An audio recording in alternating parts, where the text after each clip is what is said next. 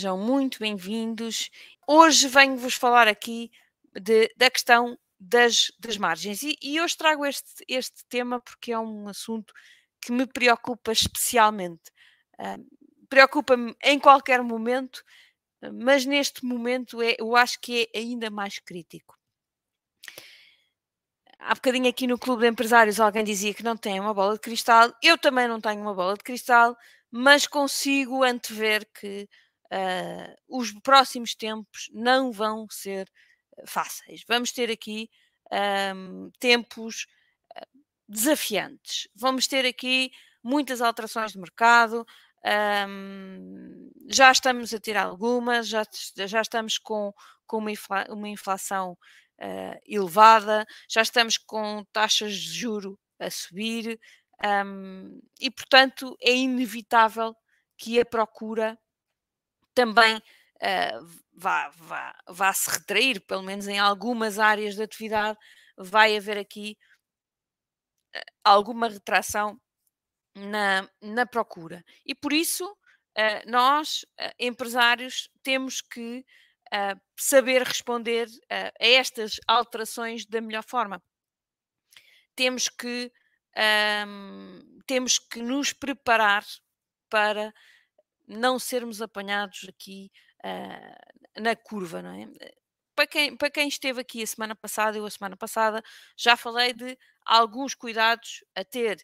Um, atenção aos, aos já clientes, atenção uh, aos ainda não clientes, mas que uh, estão dentro do nosso nicho de mercado para reforçarmos aqui a prospecção, uh, o reforço da nossa relação com os próprios fornecedores para que estejamos mais próximos e sejamos mais bem servidos um, e também, obviamente, aqui a proximidade aos nossos, um, aos nossos colaboradores para que um, para que eles tenham, sem, sem, sem, dúvida, o melhor desempenho e, e a melhor motivação para uh, estarem na sua melhor forma e, e assim responder da melhor forma também aos desafios do nosso negócio.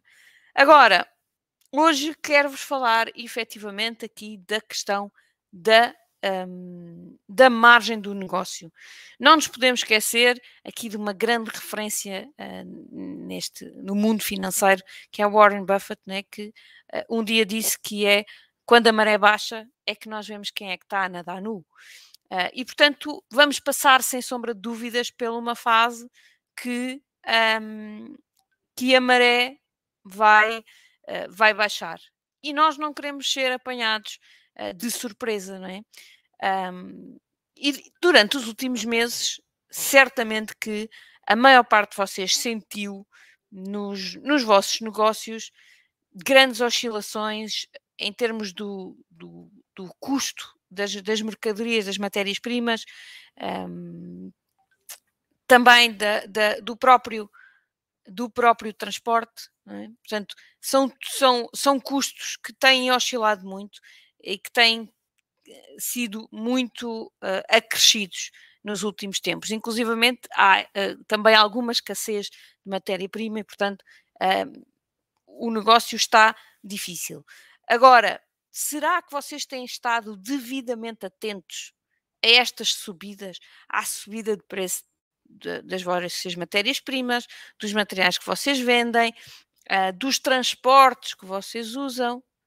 Da minha experiência, uh, muito embora, obviamente, que haja aqui alguma sensibilidade, mas não há uma atenção ao detalhe destes números. Para quem vende produto acabado, às vezes é mais fácil, não é? Para quem uh, compra, compra, não transforma nada e só vende, uh, isto acaba por ser mais óbvio. Mas para quem está, por exemplo, no processo de transformação, uh, isto acaba muitas vezes por passar distraído, até porque fazer as contas de quanto é que custa uma, um, um, determinado produto final, às vezes não é linear, não é tipo, ok, por exemplo, dou-vos um, dou um exemplo que eu apanho muitas vezes, que é o exemplo, por exemplo, da restauração. Há muitos restaurantes que, por onde eu já passei que não fazem ideia qual é o custo de um prato. o prato tem imensos ingredientes, não é? Tem, sei lá, arroz, batata, molho, cogumelos, bife, tem imensos uh, ingredientes, já para não falar, não é? Depois nos, no, no, nos serviços que são precisos, a eletricidade, a água, essas coisas. Mas mesmo só em matéria-prima, uh, um prato tem. Uh, tem muita uh, azeite, é? tem, tem, tem muitas coisas em que é difícil de fazer a conta. É difícil. Não é difícil, mas dá trabalho. Agora, uh, como é que eu consigo saber quanto é que eu tenho que cobrar por aquele prato se eu não sei qual é o custo que eu estou a ter? Se de repente todos os meus ingredientes estão a subir de preço, eu não sei qual é o valor que eu tenho que subir o preço daquele prato para continuar a ter a rentabilidade um, que um, eu quero e que eu acho que é certa para o meu negócio. E por isso, daí a minha questão hoje aqui convosco, que é, mas será que vocês têm realmente um modelo uh, de custeio que vos permite entender ao detalhe quanto é que está a custar cada artigo que, que vocês vendem? Um, será que vocês conseguem olhar e dizer, ok, eu realmente neste artigo estou a ter este lucro ou estou a ter um, este prejuízo? Se não o fazem, então tenham muita atenção. Eu sei que muitos empresários uh, fazem o preço da sua, uh, daquilo que vendem, um bocadinho olhando para o mercado. É para, se isto toda a gente vende a 10, então eu também tenho que vender a 10. Ou às vezes é, se vendem todos a 10, então eu tenho que vender a 9,5, que é para estar aqui uh, mais barato e para conseguir vender ainda mais. Agora, isto pode ser verdade e pode ser possível de ser feito ou não de todo. E uh, muito embora, obviamente, eu, eu, eu acredito que nós tenhamos que estar de olho no mercado, nós não nos podemos alinhar pelo mercado. Primeiro, porque a luta de preços, e já falei sobre isso aqui muitas vezes, é a pior coisa, a pior luta em que nós podemos uh, entrar, porque é uma luta sem fim, não é? Porque eu ponho 9,5, o, o meu concorrente põe 9,3, depois a seguir eu ponho 9,2 e ele põe 9, e depois, e daqui a bocado estamos todos a perder dinheiro no mercado, o que não é nada saudável para ninguém. Uh, portanto, a pior, a, a, a luta sangrenta um, pelo, pelo melhor preço é uma luta que eu não vos aconselho. Mas, uh, para além desta questão, uh, vocês podem, pela, por ineficiência interna, não, nem sequer ter, conseguir ter o preço do mercado. E, e isto é crítico que, se, que vocês entendam que não estão a conseguir. Porquê? Das duas, uma, ou sobem o preço e, e arranjam aqui um argumento de venda que saia da zona do preço, e dizem, ok, eu sou mais caro, assumem, eu sou mais caro, mas porque tenho um serviço diferenciado que justifica essa diferença de preço, ou vocês têm que trabalhar internamente para ganhar eficiência interna de forma a conseguirem ter, uh, ser competitivos e ter o mesmo preço que os outros têm no mercado, mas ganhando uh, o dinheiro que vocês um,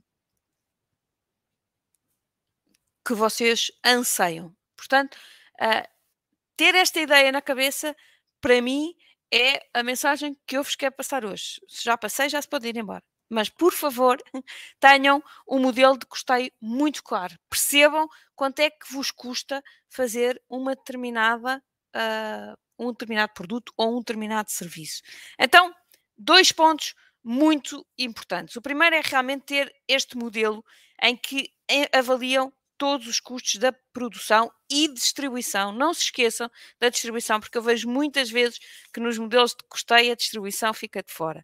Um, mas uh, eu sublinho aqui a palavra todos os custos. É crítico que vocês consigam avaliar mesmo todos os custos um, que uh, têm com uh, um determinado produto ou serviço. O segundo, e mais fácil, é estarem atentos à demonstração de resultados mensal que recebem do vosso contabilista. Se calhar ainda não recebem, mas é crítico que passem a receber.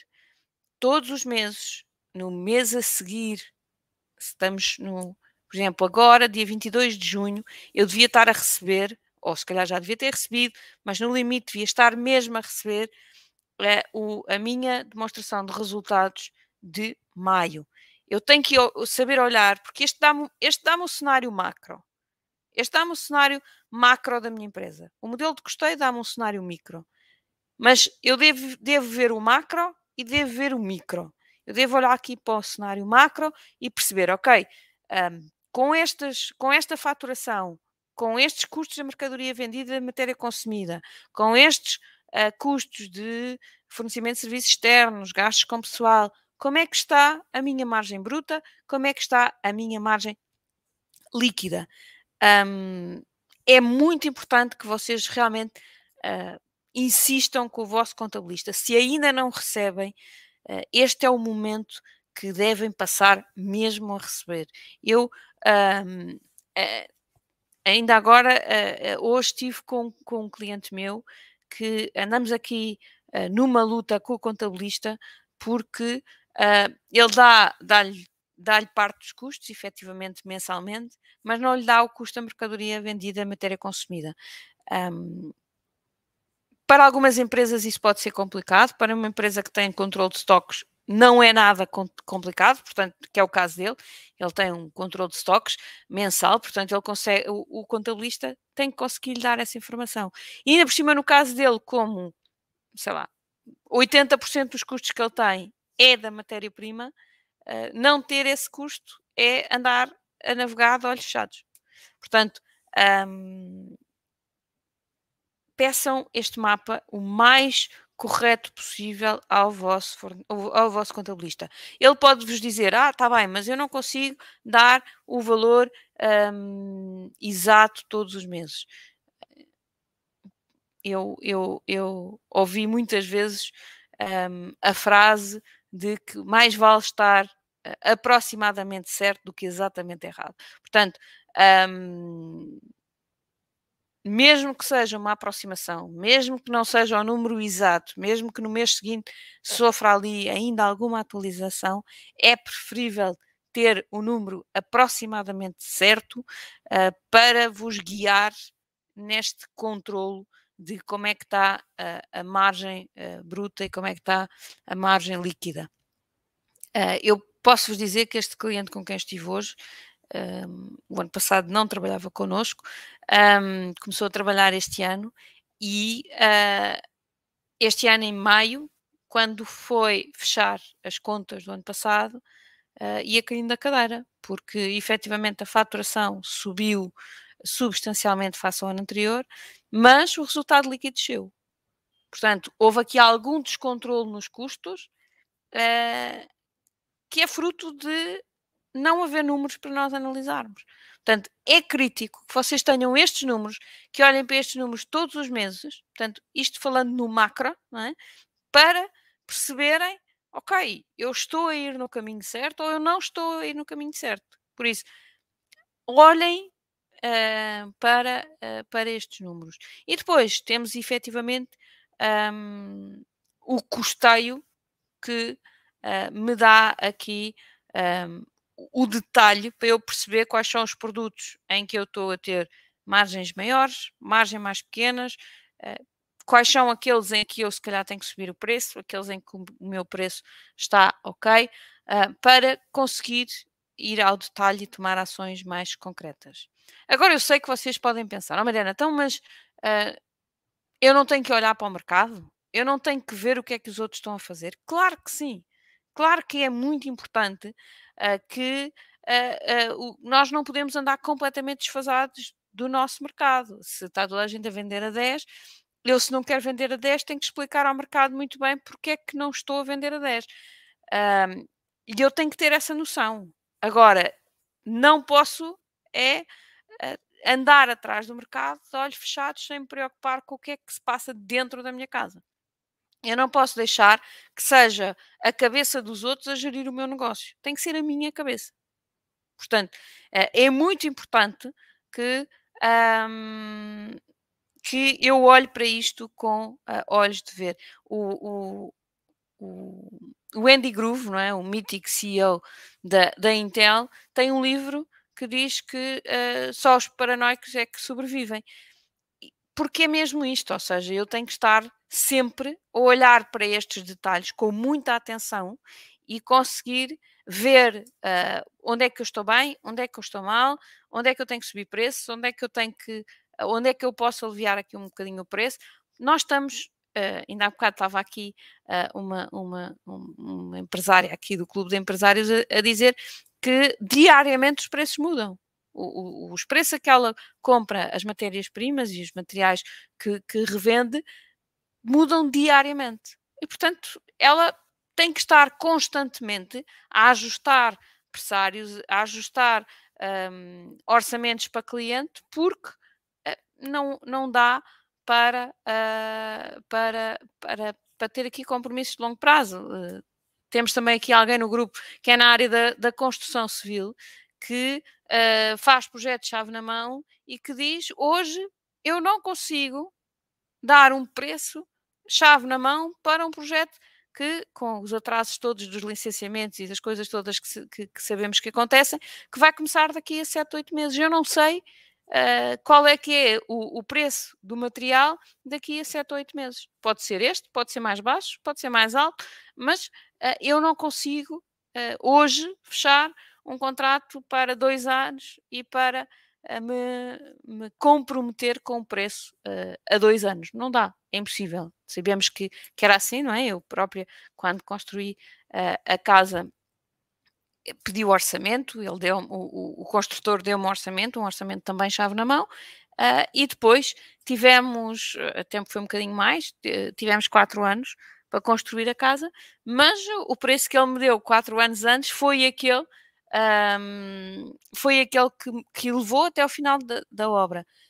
Porque naquela altura, e felizmente que ainda foi, uh, ainda foi num tempo mais, mais, mais pacífico do ponto de vista da, da inflação e, de, e desta oscilação de mercado, mas foi possível. Hoje eu percebo perfeitamente, não é. Agora, vocês têm que estar muito atentos a quanto é que as coisas vos estão a custar para conseguir fazer uh, o preço um, ao vosso cliente. Portanto, uh, atentos ao mercado, sim. Perceber como é que os outros estão a fazer, sim. Perceber qual é o preço que os outros estão a fazer, sim. Perceber se conseguem acompanhar ou não aqueles preços também uh, faz sentido. Mas, acima de tudo, pensar pela vossa cabeça e ajustar a vossa comunicação àquilo que, é, uh, que são os vossos princípios. Vocês podem efetivamente ser mais caros que os outros, não tem problema nenhum, têm que ajustar a vossa comunicação para que o cliente perceba porque é que vocês são mais caros, porque é que ele há de comprar a vocês e não a outro que seja mais barato. Um, agora, vocês dizem, ah, Mariana, então, mas só falou de, de, produtos até agora, uh, isto, como é que isto se aplica aos serviços? É igual, é? Uh, obviamente que não estamos a falar de uh, quando estamos a falar de, de serviços, não estamos a falar de, de custos das mercadorias uh, vendidas, mas estamos a falar do custo de mão de obra. E o custo de mão de obra, uh, primeiro, também não é sempre igual, uh, e depois é muitas vezes menosprezado nas empresas. Um, até porque também, obviamente, no, Uh, no, no, nos, no, na área dos produtos também pode haver mão de obra uh, envolvida, não é? Há muitas coisas que, que, que, é um misto entre, entre os dois lados, entre matéria-prima e na transformação há pessoas. Uh, há pessoas, há horas, há trabalho envolvido. E tudo isto deve contar. Uh, no, na, na, área dos serviços, e deixem-me dar aqui alguns exemplos uh, que eu tenho seguido também muito de perto, nomeadamente contabilistas, empresas de informática, oficinas de automóveis, uh, sei lá, portanto, este, este tipo de serviços que são maioritariamente focados em mão de obra e muitos mais uh, há, há, um, há, no mercado, é muito importante ter um registro do, uh, de quantas horas é que eu trabalho para cada, para cada cliente. Não é? Por exemplo, um gabinete de contabilidade. é crítico que haja um registro de cada colaborador quantas horas é que está a dedicar a um determinado cliente. Um técnico de informática, a mesma coisa. Eles têm uma avança, normalmente no, na informática isto até já é assumido à partida, não é? A gente tem uma avança com o, o, a empresa de informática, mas eles dizem-nos logo, isto dá direito a 10 horas de suporte. Se precisar de mais, depois paga a hora avulso. Normalmente é assim. Então aquilo, eles têm que nos fazer um reporte de quantas horas é que vão gastando connosco. É? Eu, eu, por exemplo, tenho uma, uma secretária virtual, uma assistente virtual, uh, e tenho um pacote de horas com ela em que está uh, combinado que ela uh, trabalha para mim X horas por mês e todas as semanas ela me envia um reporte a dizer: Olha, Mariana, esta semana trabalhei 3 horas para ti, esta semana foram mais duas, ainda faltam X horas para, um, para, para, para terminar a tua avança. Se eu chegar ao final do mês ou ao meio do mês e, e, e, acabar a avança, eu vou ter que lhe pagar mais uh, horas do que, do que o número de horas que, uh, que eu contratei com ela. Isto não acontece, por exemplo, num contabilista. No contabilista eu tenho uma avença. E o contabilista faz o que tiver que fazer pelaquela avença. E normalmente uh, luta para ver se é o mais barato do mercado, que é para ganhar os clientes. Normalmente, esta, esta é a preocupação dos contabilistas, não é? É serem competitivos do ponto de vista uh, de, de, de, valor. E depois, internamente, não fazem o trabalho de casa, que é perceber, ok, eu estou a cobrar 250 euros de, uh, de avança mensal uh, por este cliente. Mas será que o número de horas que ele me está a consumir é, é, é, é, é, é bom para 250 euros é mau? Porque há dois clientes, eu, eu aposto con convosco que em qualquer gabinete de contabilidade há 10 clientes, imaginemos neste valor, dos 250 euros, e há 5 que dão, dão muito pouco trabalho, e depois há 3 que dão bastante trabalho, e há 2 que são impossíveis de aturar porque dão um trabalhão desgraçado, pedem tudo, entreguem, entregam tudo fora de horas, uh, fazem tudo trocado, mas são os, são os 10 uh, ah, no, mesmo, no mesmo valor. E, e o gabinete de contabilidade tem uma ideia, se eu perguntar, mas são todos iguais, eles dizem-me que não, mas não fazem a mínima ideia qual é o custo real do cliente muito chato, do cliente mais ou menos e do cliente fácil. Não têm ideia, porque nunca anotaram no papel este, este valor de serviços. E, portanto, para as empresas de serviços, é fazer exatamente a mesma coisa, obviamente de uma forma diferente, porque não compram mercadorias, mas a, a, a sua, a, a sua mais-valia é a mão de obra, então eu devo perceber a minha mão de obra qual é que é o número de horas que eles trabalham, não é? Imaginando que têm um horário de trabalho de uh, ah, 8 horas por dia. Dessas 8 horas, quantas horas é que são realmente produtivas? Portanto, quantas horas é que eles estão a trabalhar para cliente? E devo registá-lo. E dessas 8 horas, dessa, dessas horas que ele está a trabalhar, quantas é que realmente estão a ser cobradas ao cliente?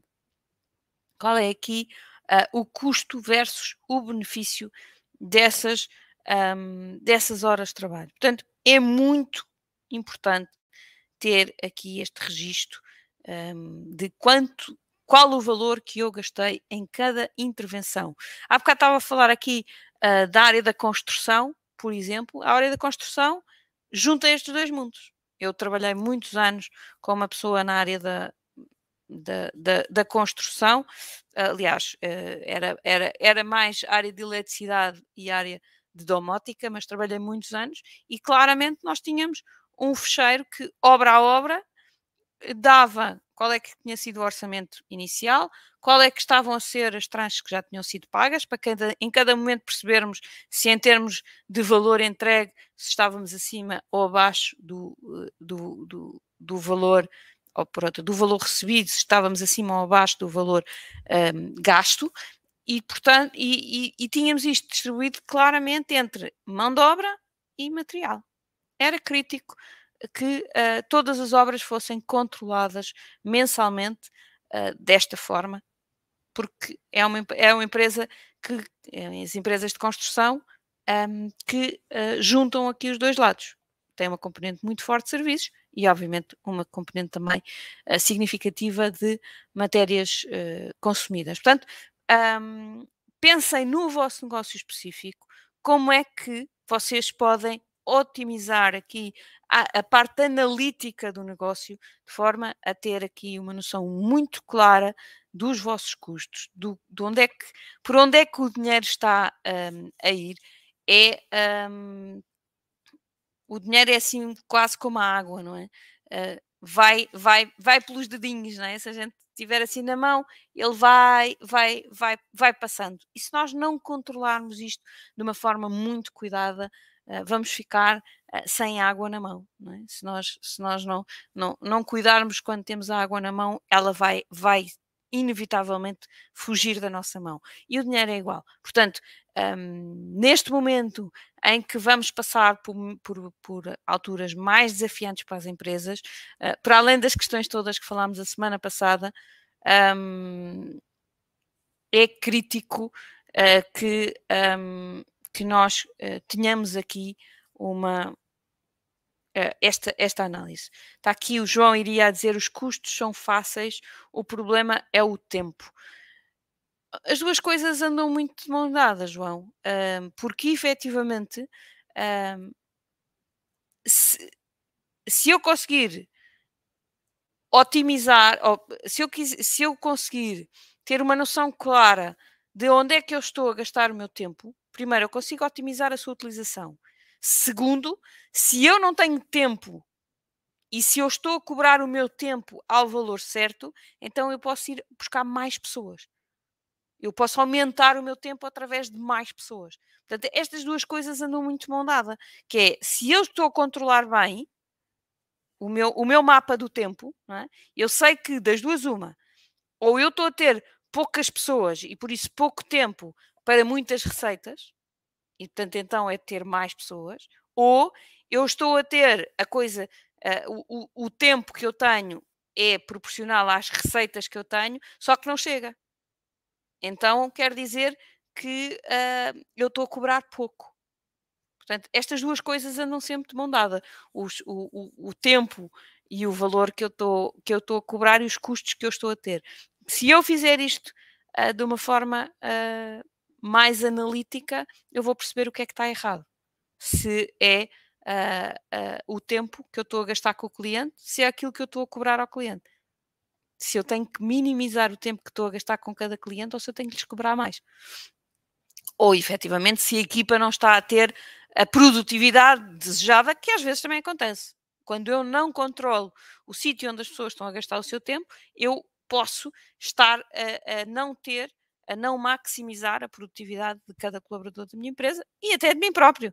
Ah, por isso é que eu vos digo sempre de, de, de, pelo menos no início de cada trimestre, façam o exercício do controle do tempo, porque a melhor forma uh, de vocês uh, aumentarem a vossa produtividade é controlarem durante 15 dias onde é que estão a gastar o vosso tempo e olharem de forma crítica para esse mesmo mapa, porque assim vão conseguir resolver provavelmente algumas ineficiências que estão a ter um, naquele momento. Portanto, controlem muito bem os vossos custos.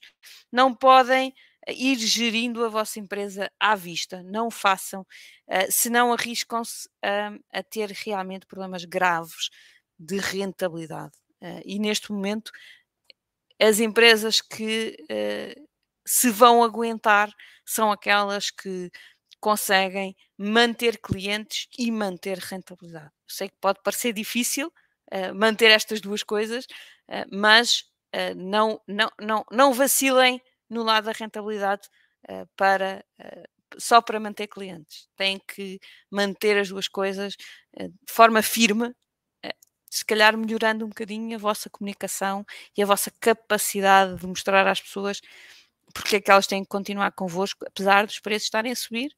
Não é não é uma responsabilidade vossa, é uma responsabilidade daquilo que está a acontecer no mercado, no, no, país, no mundo, não é? Portanto, é uma coisa que está uh, muito, muito geral.